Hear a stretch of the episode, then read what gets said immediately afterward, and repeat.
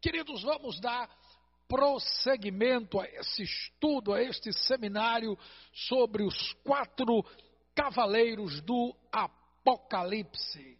Queridos, você viu na semana passada que João ele teve uma visão, teve uma visão, e nesta visão ele viu Deus é, sentado no seu trono e em suas mãos ele tinha um livro escrito por dentro e por fora, e esse livro estava é, é, blindado por sete selos. Só alguém que tivesse autoridade poderia abrir o livro e desatar os sete selos. Só que ninguém na terra, nem debaixo da terra, é, conseguiu ter da parte de Deus a autorização para abrir aquele livro. João, ele ficou é, temeroso, ele chorou, mas um dos quatro, um dos anciãos, dos 24 anciãos, liberou uma palavra para João, dizendo que um foi achado digno de abrir o livro e desatar os sete selos. E este era o leão da tribo de Judá, Jesus Cristo. Queridos, esse livro do Apocalipse, ele, ele traz algumas lições muito importantes, algumas visões algum, algumas análises, é, alguns estudiosos, alguns teólogos, eles abraçam alguns, algumas análises da abordagem do livro do Apocalipse. Eu reservei aqui as quatro principais visões uh, de análises teológicas do livro do Apocalipse. Então, eu quero, antes de falar da visão que João teve em si e já ministrar para você o primeiro cavaleiro, eu quero é, mostrar para vocês os quatro principais, as quatro principais visões de análise do livro. A primeira visão de análise, de análise do livro do Apocalipse é a visão preterista, visão preterista. Na visão preterista, uh, eles entendem que todo o livro do Apocalipse, na verdade, é um encorajamento para os cristãos da época que estavam sofrendo perseguição. Eles estavam sofrendo perseguição por parte do Império Romano. Então, nessa visão preterista, eles, eles analisam que todo o escrito do livro está voltado para aqueles cristãos daquela época que uh, estava passando por algum nível de perseguição por parte do Império Romano. Então, na visão preterista, o livro ele não fala sobre o futuro, mas fala sobre o passado. A outra visão é a visão futurista. O próprio nome aí já nos dá uma ideia do que fala esta visão. Da visão futurista, é, eles entendem que, tirando os primeiros capítulos do livro, que são as cartas às sete igrejas, todo o livro trata de assuntos futuros, de acontecimentos que irão se dar num tempo futuro. Veja, os preteristas defendem que aquilo que está exposto no livro está linkado com o passado, as perseguições da igreja do passado. Na visão futurista, eles advogam que são fatos que irão acontecer no futuro distante. E existe ainda, é, dentro dessa visão, ela está subdividida em correntes menores. A terceira visão do estudo, quando eu falo visão do estudo, são linhas teológicas que analisam, que interpretam o livro. Preterista, históricos e agora os preteristas, futuristas e agora os historicistas esta visão entende que o livro do Apocalipse narra eventos futuros, porém, essa visão historicista se diferencia da visão futurista, porque nesta visão eles entendem que as profecias desse livro já começaram a se cumprir logo após o tempo de João. Então veja, a diferença dos historicistas é que eles analisam o livro do Apocalipse como algo que ainda vai acontecer e outros que já estão acontecendo.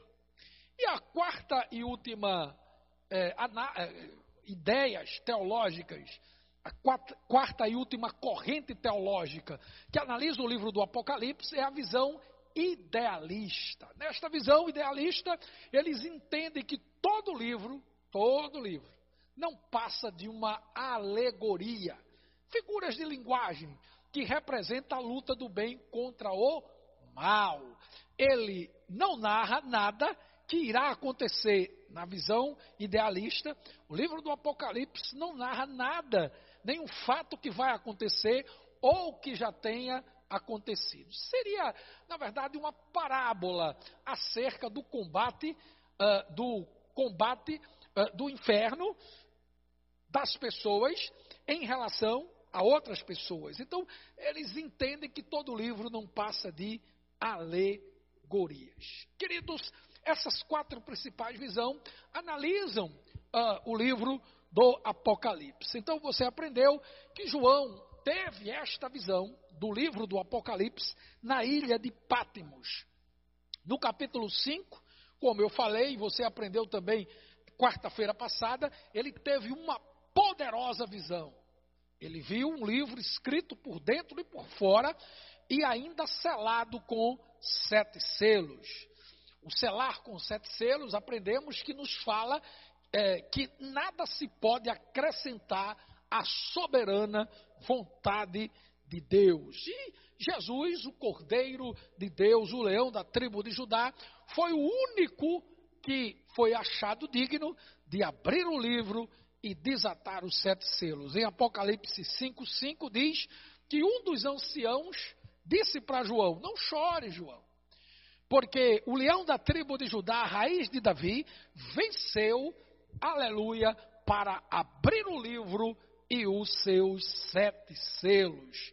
Mas por que só Jesus foi achado digno de abrir o livro e desatar os sete selos? Vimos quarta-feira passada porque Jesus venceu. Em segundo lugar, porque o seu sangue tem poder de redenção. Em terceiro lugar, porque Jesus foi obediente até a morte e morte de cruz. Em quarto lugar, ao abrir os quatro primeiros selos, Jesus demonstrou toda a sua autoridade para tal.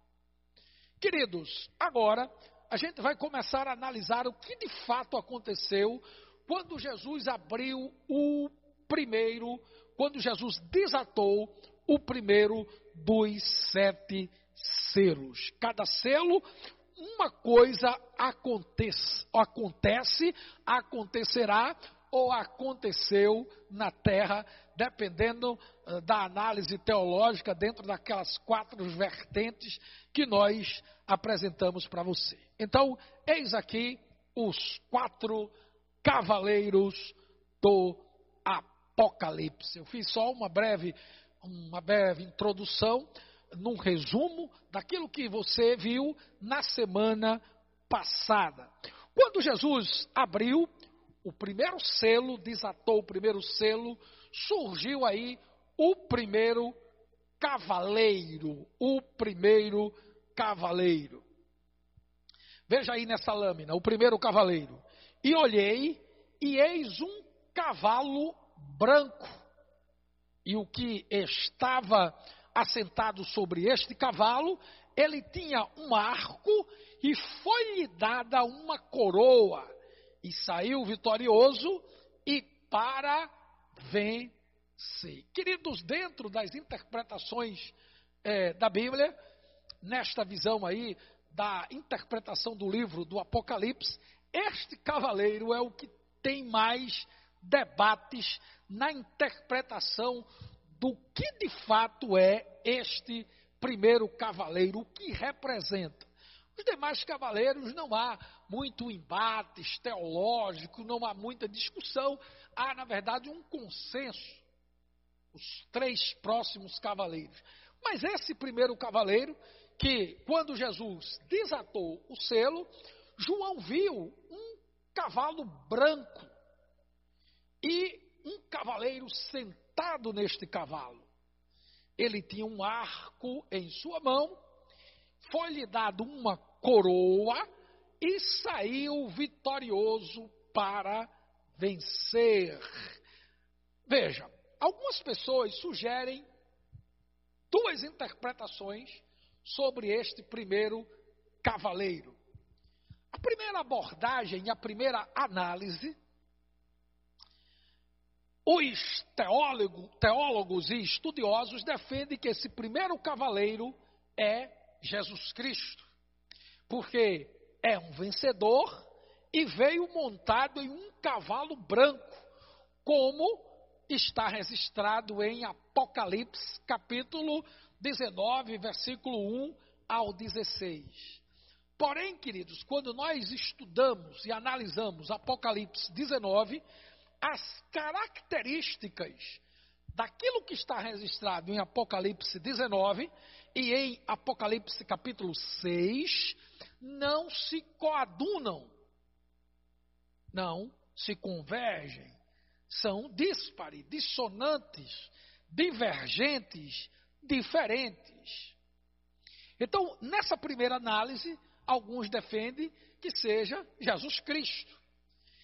Daqui a pouco a gente vai ver as características do Jesus ressurreto em Apocalipse 19 e vamos comparar se de fato é Jesus este cavaleiro. Mas uma segunda análise sobre esse primeiro cavaleiro, acreditam que não é Jesus, mas o anticristo, que se exaltará como um Deus e terá grande poder sobre o mundo. Queridos, você precisa entender que não existe zona neutra.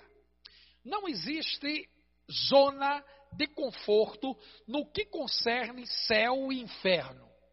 Ou a pessoa vai para o céu, ou a pessoa vai para o inferno. Então, não existe uma zona neutra. Você precisa ter muito cuidado, porque os relatos escritos no livro do Apocalipse são relatos muito fortes. Relatos que muitas vezes até assustam. Tragédias que vão acontecer, fatos que já estão acontecendo. E quando você lê o livro, você vê que a Bíblia, ela de fato é a palavra de Deus. Por isso que tudo que está escrito na Bíblia, de fato acontece ou já aconteceu. Então, eu quero lhe desafiar, você que está afastado dos caminhos do Senhor, você que está acompanhando tudo o que está acontecendo, é, são guerras, rumores de guerras, essa pandemia que aconteceu aí, que está acontecendo em todo o mundo, essa catástrofe, essa mortandade, meu irmão, é muito pequena em relação aos acontecimentos que acontecerão nos desatar desses sete selos. Você vai ficar é, de maneira perplexa com as catástrofes que irão acontecer no desatar desses sete selos. Por isso que a visão historicista, eles analisam o livro do Apocalipse como fatos que irão acontecer, ou seja, não aconteceram ainda, e situações que já estão acontecendo hoje. Então, quando João viu Jesus abrindo este livro, este selo, o primeiro selo, João teve uma visão. E nesta visão ele viu um cavaleiro montado em um cavalo branco. Agora veja, a segunda análise que eu falei aqui para você, que de fato este cavaleiro não é Jesus, mas sim um anticristo, porque o cavaleiro de Apocalipse 19 é muito diferente deste cavaleiro de Apocalipse 6. Veja esta lâmina aqui, por favor. Eu, quero, eu coloquei alguns aspectos nessa lâmina. Porque o cavaleiro de Apocalipse 19, ele vem e a Bíblia diz que ele julga e peleja com justiça. Em segundo lugar, os seus olhos são como chama de fogo. Veja, mais uma característica que não se coaduna com o cavaleiro de Apocalipse 6. A próxima característica é que em Apocalipse 19, o cavaleiro ele vem com um diadema, com muitos diademas na cabeça. O do Apocalipse 6 diz que é uma coroa. No versículo 13 do capítulo 19, Jesus voltando de maneira triunfal, há um manto tinto de sangue. E o seu nome é Verbo de Deus. Veja que Apocalipse 19 de fato fala sobre Jesus Cristo, porque Jesus ele é o verbo encarnado. Evangelho de João, capítulo 1, diz que no princípio era o verbo. Este verbo que tabernaculou entre nós. No princípio era o verbo, o verbo era Deus, o verbo estava com Deus. Ele estava com Deus no princípio de todas as coisas, e todas as coisas foram feitas por intermédio dele. E sem ele, nada do que foi feito se faria. O evangelista João, ele apresentou Jesus como verbo, ação, o logos de Deus. Então, em Apocalipse 19, versículo 13, diz: Ele virá em um cavalo e com um manto tinto de sangue, e o seu nome é Verbo de Deus. Esse sim é Jesus Cristo de Nazaré. Versículo 14 do capítulo 19 de Apocalipse mostra uma outra característica do cavaleiro uh, Jesus Cristo. Ele é seguido por um grande exército. Oh, aleluia! Uma outra marca é que da sua boca sai uma espada afiada. A palavra, o comando uh, verbal, as palavras que sairão da boca de Jesus. E aqui fala de uma espada afiada em sua boca. Ele tem um cetro de ferro, não é um arco, mas um cetro de ferro. E na e em seu manto, veja, é preciso você entender o que a Bíblia diz. É em seu manto, sobre a coxa, o manto sobre a coxa, traz escrito este nome: Rei dos Reis e Senhor dos Senhores. Esta é a versão é, de King James atualizada. Na versão NVT, versão nova nova versão transformada, diz que em seu manto, na altura da coxa, está escrito este nome: Rei dos Reis e Senhor dos Senhores. Então, não é escrito na coxa.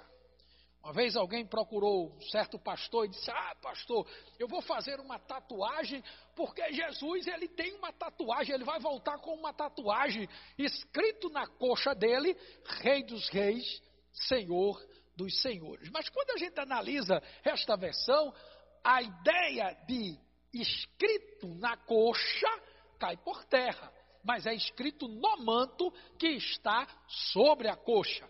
Mas ok, vamos imaginar que fosse na coxa. Ele tem uma espada na boca. Você tem uma espada na boca? Você quer seguir só a tatuagem, mas não quer colocar uma espada na boca? Ainda que não seja literal, mas você tem a palavra na sua boca, então cai por terra. Eu não quero entrar no mérito eh, sobre fazer ou não fazer tatuagem. A Igreja Nacional do Senhor Jesus Cristo, no seu estatuto, no seu regimento, ela advoga e defende que não deve se fazer tatuagem. Isso aí é um outro estudo. Tem igrejas por aí que autorize. Eu não vou entrar no mérito. Eu estou aqui analisando é, o que preconiza a doutrina da Igreja Nacional do Senhor Jesus Cristo. Se a pessoa já vem com tatuagem no corpo, tudo bem. Mas para fazer uma, nós não orientamos a tal. Mas não tem nada a ver esse texto com a autorização para fazer tatuagem. Apenas diz como Jesus voltará. Então veja, quando a gente analisa o capítulo 19, a gente vê que esse primeiro cavaleiro não tem nenhuma relação com Jesus Cristo. A maioria dos teólogos, a maioria das igrejas, quando estudam o livro do Apocalipse, advoga, defende que é de fato o anticristo. Porque, queridos, Satanás, ele é enganador. A Bíblia diz que, se possível, enganará até os escolhidos. Não é que vai, mas se possível. Porque, veja, ele vai se manifestar com grandes sinais. O anticristo, ele vai vir com autoridade. E você precisa estar muito atento e precisa saber como Jesus virá e como o anticristo virá.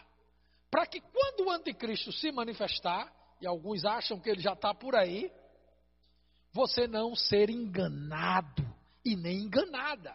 Por isso você tem que dominar a Bíblia. Faça dessa quarentena um tempo para você estudar. Veja, na visão que predomina a maioria das igrejas neopentecostais e pentecostal, existe uma matéria dentro da teologia chamada a escatologia. É a doutrina que analisa os acontecimentos dos últimos dias, aquilo que vai acontecer de, dentro de uma visão escatológica. E existe uma corrente teológica chamada pré-milenismo, dispensacionalista, que acredita no milênio, num governo milenar de Jesus, que Jesus voltará, e ali vai se estabelecer o milênio. Esta visão, ele crê na grande tribulação de sete anos, eles também creem nesta visão que a igreja não vai passar pela grande tribulação, mas vai ser arrebatada e não vai ficar aqui na grande tribulação. É uma visão que a maioria dos teólogos e igreja cristã defende dentro desta matéria que se chama escatologia, que é a visão do pré-milenismo dispensacionalista. Nesta visão, eles defendem que o cavalo branco e o seu cavaleiro, de fato, representam o anticristo. Geralmente essa interpretação ela é defendida por quem entende que o conteúdo do livro com sete selos se refere a eventos que irão acontecer ainda, que ocorrerão no período da grande tribulação. Você, se tiver curiosidade, talvez, quando eu terminar os quatro é, primeiros selos, eu dê prosseguimento para você lá na frente ver as trombetas, as sete trombetas, que é que fala cada trombeta. Talvez, se o Espírito me orientar, eu sigo na, no estudo eh, após essas quatro primeiras semanas aqui. Mas vamos lá. Então, uh, o que a gente está percebendo é o quê? Que este cavaleiro, que vem montado num cavalo branco, ele se trata de fato do anticristo. Ele tem a falsa aparência uh, de Cristo Jesus, mas ele vem é para enganar, para seduzir, ele vem para vencer. Jesus já venceu. Você está compreendendo que não pode ser Jesus Cristo? Agora, tem um bocado de gente, dentro até do meio cristão, evangélico, que acredita que esse cavaleiro é Jesus, mas veja, ele vem para vencer. Jesus já venceu. A Bíblia diz que o Senhor Jesus Cristo, ele triunfou na cruz. Ele expôs publicamente os principados e potestades naquela cruz. Triunfou sobre eles. Jesus ressuscitou. Então, você não pode deixar ser enganado. Por isso que a Bíblia nos orienta a nos expor a ela, a estudar a palavra. Porque a igreja primitiva, a igreja dos Atos dos Apóstolos, foi uma igreja que avançou, que prosperou, uma igreja que é, via sinais, porque aquela igreja devotava tempo para estudar os ensinos apostólicos. Eu preguei isso domingo passado. E a igreja moderna hoje está atrás das campanhas. É a campanha da rosa, é a campanha do sal, é a campanha da água do Jordão, é passar por debaixo do arco para receber o milagre, são as doze cabeçadas na cruz para receber a cura. É uma série de coisas que são penduricários que querem inserir-se dentro do cristianismo, mas isso é um verdadeiro absurdo. Como igreja, precisamos fincar a, o nosso ensino na palavra, meu irmão. Na palavra. É a palavra de Deus que traz a transformação. É a palavra de Deus que, quando você se expõe a ela, você é curado, você nasce de novo, você tem um encontro com Cristo. É estudando a Bíblia, é se expondo à Bíblia. Você não vai se deixar ser enganado. Este cavaleiro aí, falso, ele é enganador. Ele vem para trazer confusão, ele vem para trazer problemas, ele vem para trazer arruaça, ele vem para trazer engano, ele vem para seduzir, ele vem para enganar. João disse: Eu olhei e eis um cavalo branco, e o que estava sentado sobre ele tinha um arco. Jesus já vinha com um cetro de ferro, meu. Esse aqui, ele tinha um arco na mão. Não se trata de Jesus, mas o anticristo. Jesus já foi coroado, Jesus já venceu, ele já triunfou. Então, igreja, abra os seus olhos. Não faça dessa quarentena um tempo para você perder com coisas triviais, fúteis que não acrescentem nada. Pare de estar se expondo a essas séries intermináveis. Você passa o dia todo nesse alguém, o dia todinho, rapaz. Meu irmão, no, no, estado aqui de Pernambuco, eu não sei no seu estado, mas o governo está começando a flexibilizar mais a quarentena. Então, algumas categorias já há uma agenda para eles retornarem.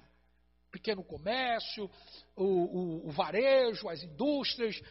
Mas veja, não se falou nem na pauta de como vai ser e como se dará o retorno das reuniões nos templos para que eu possa fazer uma oração com imposição, imposição de mão sobre a sua vida, para que você esteja aqui no estudo como esse e você possa fazer perguntas, entabular uma conversa comigo, porque no culto de doutrina a gente abre esse espaço uh, uh, para você entabular uma conversa comigo e a gente aprender junto a Bíblia.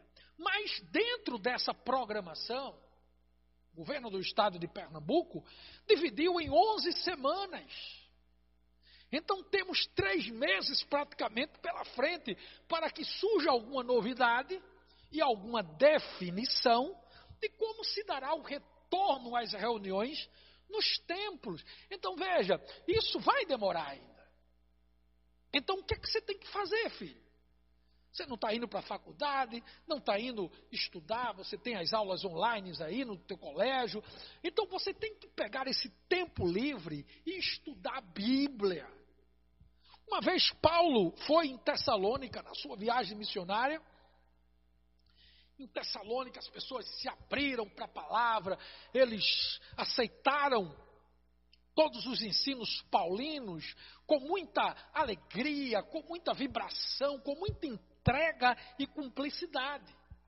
Mas quando Paulo sai de Tessalônica e vai para Bereia, quando ele entra na cidade de Bereia, os bereanos vão analisar, de fato, se aquilo que Paulo estava ensinando estava em consonância. Não em dissonância, mas estava em consonância, se, se convergia com os ensinos da palavra. Se estava de acordo com os oráculos santos e sacrossantos. Precisamos aprender com os bereanos. Porque tem tanta novidade surgindo aí no meio cristão. E a gente não pode abraçar essas coisas, nós precisamos ter fundamentos. Uma vez Jesus ensinou sobre fundamento, naquele princípio da casa construída uh, na rocha e aquela que foi construída em terreno movediço, arenoso. Porque tudo na vida está relacionado com o fundamento. Se você não tiver um fundamento na palavra, na Bíblia, se você não devotar tempo para estudar a Bíblia, meu irmão, você vai ser enganado.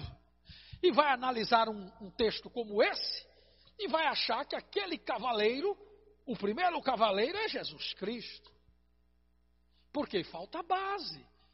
Olha, seja um obreiro, apresente-se como um obreiro que domina bem o que? A palavra. É, meu irmão, a Bíblia é a nossa única regra de fé e prática. Não podemos ter nada que ande é, agregado na Bíblia. Não, a Bíblia por si só se completa. Eu não preciso de nenhum outro ensino paralelo à palavra. Por isso que você tem que ter fundamentos. Então pega essa quarentena, filho, vai estudar a Bíblia. Eu estava essa semana, dando uma geral, eu gosto de eh, arrumar a casa, pintar o quarto, sempre junto com a pastora, a gente faz ali aquele tipo de terapia familiar. Isso é muito bom, você trazer a família, os meninos, a esposa, e ali pintar um quarto, ajeitar uma cama, né? É, colocar um quadro, e ali você faz algumas mudanças dentro de casa e, e, e em, em trabalho em equipe. Isso é muito bom. Isso cria estreitamento de laços. Isso é pedagógico para uma família. Então pega essa quarentena, leia a palavra, estude, tenha dinamismo, crie atividades para que você não fique só comendo. Meu filho, você está comendo quase um bolo completo por dia. Todo dia é pizza, todo dia é doce, todo dia é pão. E você só come, isso é espírito de glutonaria, meu irmão. Está amarrado, quebrado e cancelado no nome de Jesus. Você já aumentou de peso, porque só faz comer. Se envenena com refrigerante e tome a comer, come, está ansioso e descarrega toda a ansiedade na comelança. Misericórdia, meu irmão. Você dorme comendo e se levanta para comer e depois dorme de novo e volta a comer. É isso que você está fazendo na quarentena? Se envenenando com essas comidas tóxicas. Olha, eu estou falando isso com muito amor e carinho. Eu não estou aqui lhe condenando, eu não quero, eu não estou aqui me apresentando como paladino da justiça, da sabedoria. Não, eu estou aqui como um profeta lhe ensinando. Eu quero trazer uma palavra da parte de Deus para você, para que você entenda que é preciso se preparar. Para não entrar na barca do engano, queridos. Eu passei seis anos num seminário estudando. Não é que o seminário vai formar o pastor, mas foi um tempo de preparo para você entender a história cristã, para você entender como nós surgimos.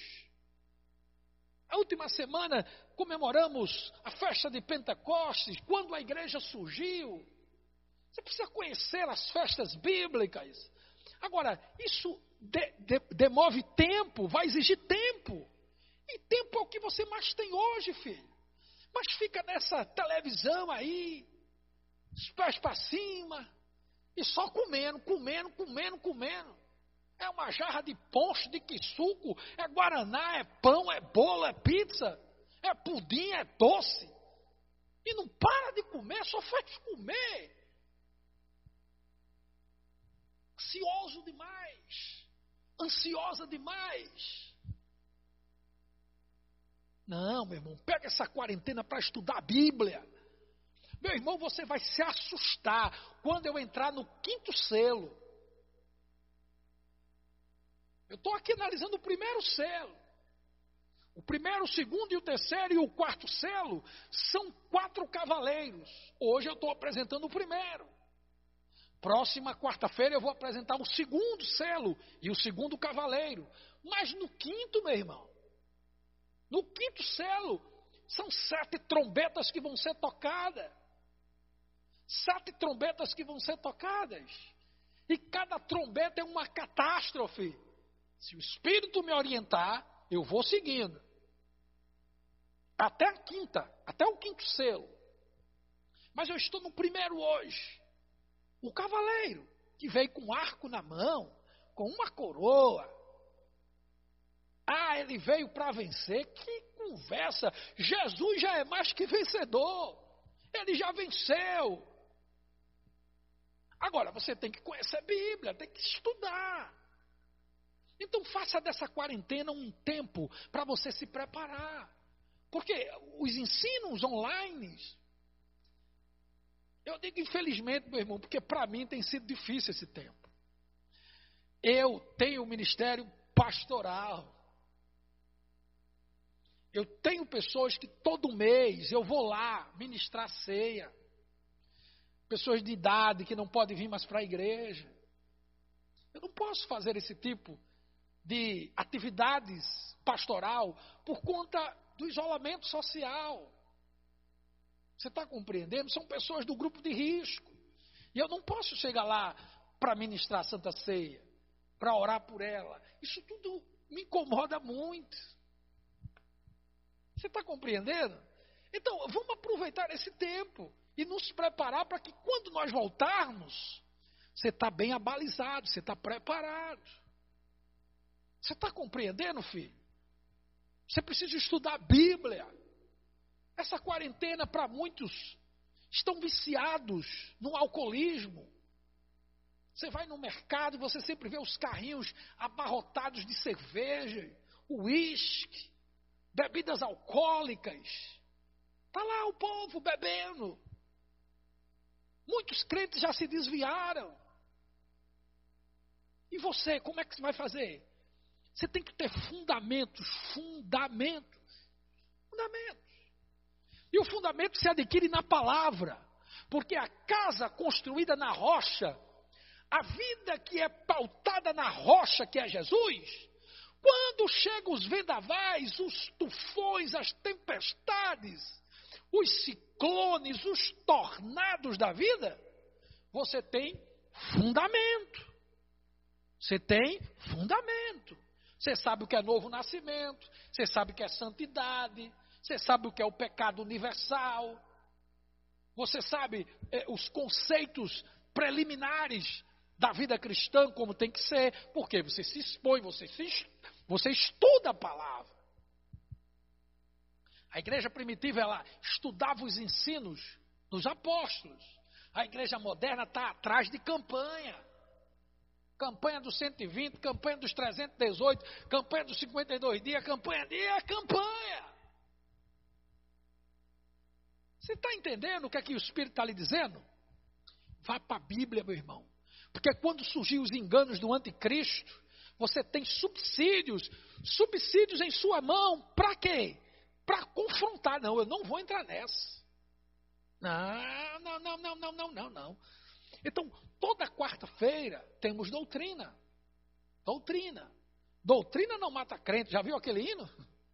Doutrina me satisfaz. Quem tem matado crente é a oferta de Satanás. É isso que, que canta lá o, o, Matuto de Jesus, né? Então veja, você precisa entender isso, que tem que ter doutrina. O, o apóstolo Paulo escrevendo para Timóteo, ele disse: Timóteo, tem cuidado de ti mesmo e da doutrina, da doutrina. A igreja tem que ser doutrinada. Porque caso contrário, meu irmão, você não vai adiante. Pega essa palavra no seu coração, a tome como um princípio que Deus passou para você nesta noite. Este primeiro cavaleiro é o anticristo. Ele vem para trazer violência, para trazer guerra, ele vem para seduzir, para enganar, ele vem querendo se apresentar como Jesus, mas não é. Ele é o anticristo. Você precisa ter muito cuidado. Leia Apocalipse 19 e você vai ver como é que Jesus voltará. Guarde no seu coração esse ensino. Iremos voltar na próxima quarta-feira com o segundo cavaleiro. Ver aqui. Deixa eu passar para você aqui a introdução aqui desse segundo cavaleiro. Esse aqui, ó, que a gente vai estudar. O segundo cavaleiro, ele vem em um cavalo preto, perdão, cavalo vermelho. E saiu outro cavalo, quando Jesus desatou o segundo selo, e o cavalo era vermelho. E o que estava sentado sobre esse cavalo foi-lhe dado autoridade para que tirasse a vida e a paz na terra. E que se matasse uns aos outros. E foi-lhe dado uma grande espada. Veja que cavaleiro, como ele virá. Então, filho, se prepara. Por isso que tem teólogos que diz que alguns cavaleiros desses está relacionado com um tempo futuro, mas que uns desses quatro cavaleiros já está aí, meu irmão. Tirando paz, tirando sossego, colocando um contra o outro. Será que esse cavaleiro aí, de cavalo vermelho, não já está agindo?